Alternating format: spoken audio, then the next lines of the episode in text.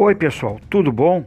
Hoje vamos falar sobre as feiras medievais, as cidades medievais e as corporações medievais. Com o aquecimento do comércio, surgiram também as feiras.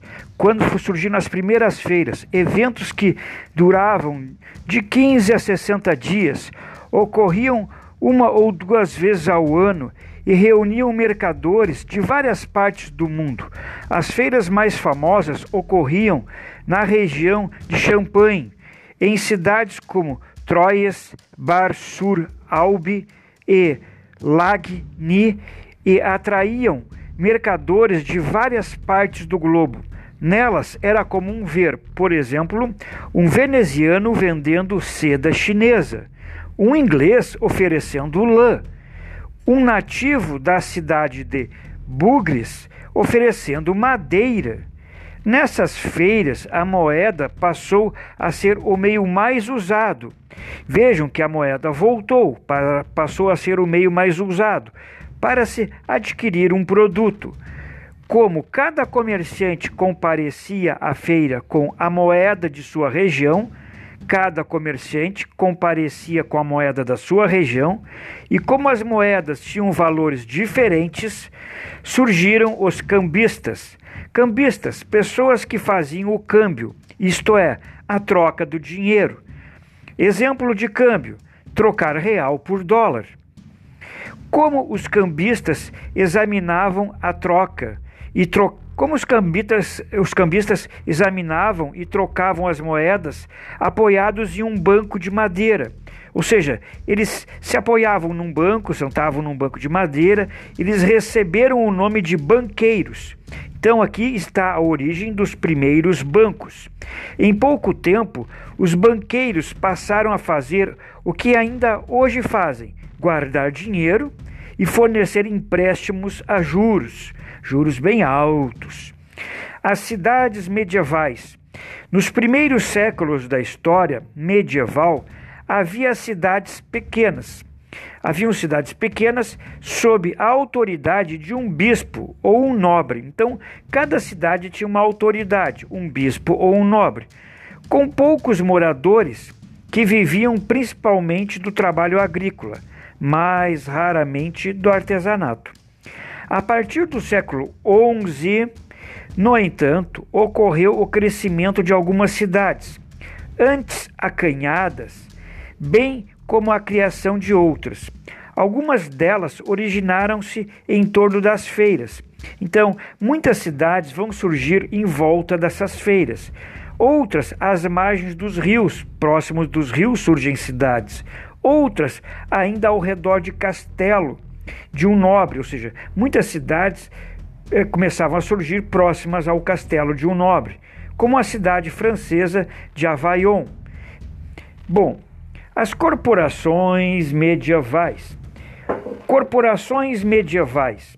Em muitas cidades medievais existiam associações profissionais, associações profissionais, denominadas corporações de ofício.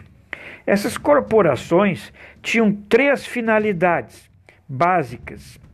Primeiro, garantir aos seus associados o monopólio, a exclusividade de uma determinada atividade. Segundo, amparar seus membros na velhice ou em caso de invalidez, tipo uma aposentadoria, amparar seus membros na velhice ou em caso de invalidez, ou em doenças. Defender seus interesses perante o governo da cidade. Então, essas corporações defendiam os interesses né, desse grupo uh, perante o governo da cidade. Havia uh, duas uh, modalidades de corporações de ofício: as corporações de comerciantes. Então, as corporações de comerciantes, eu poderia comparar essas corporações de, de co comerciantes é, como um, a liga, né, uma liga de só de lojistas, né, também chamadas de ligas. Eram as mais antigas e englobavam várias cidades.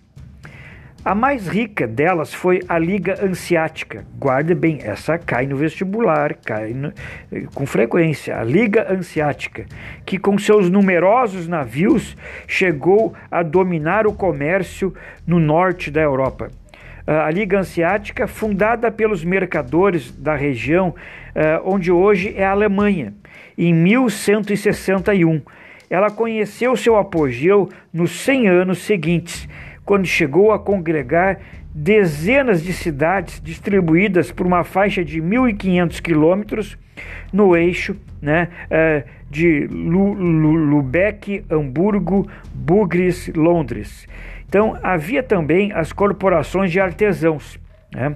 Artesãos, ou seja, os tecelões, e dos tintureiros, a dos ferreiros e outras. Então, os artesãos né, é, podem ser, por exemplo, um, um sapateiro, um ferreiro, né, alguém que é, confecciona tecidos. Né, são os artesãos. É, elas eram dirigidas por um grupo de mestres que estabeleciam as regras para o ingresso e a permanência na profissão. Fiscalizavam seu cumprimento, cumprimento e controlavam a quantidade, a qualidade da mercadoria, controlavam a quantidade que era produzida a mercadoria, controlavam se a mercadoria tinha boa qualidade, não podia baixar a qualidade e o preço final dos produtos. Tudo era controlado então pela corporação. Um tecelão jamais poderia cobrar um preço mais alto, nem usar um fio de qualidade inferior à do seu companheiro. Ele tinha que garantir a qualidade e o preço. Evitava-se assim a concorrência entre os membros de um mesmo ofício. Vejam que a concorrência não era bem-vinda. Bom, pessoal, por hoje era só. Muito obrigado. Se vocês puderem deixar um like aí, puderem compartilhar, se puderem se inscrever, então, melhor ainda. Muito obrigado, boa saúde para todos, um abraço para vocês.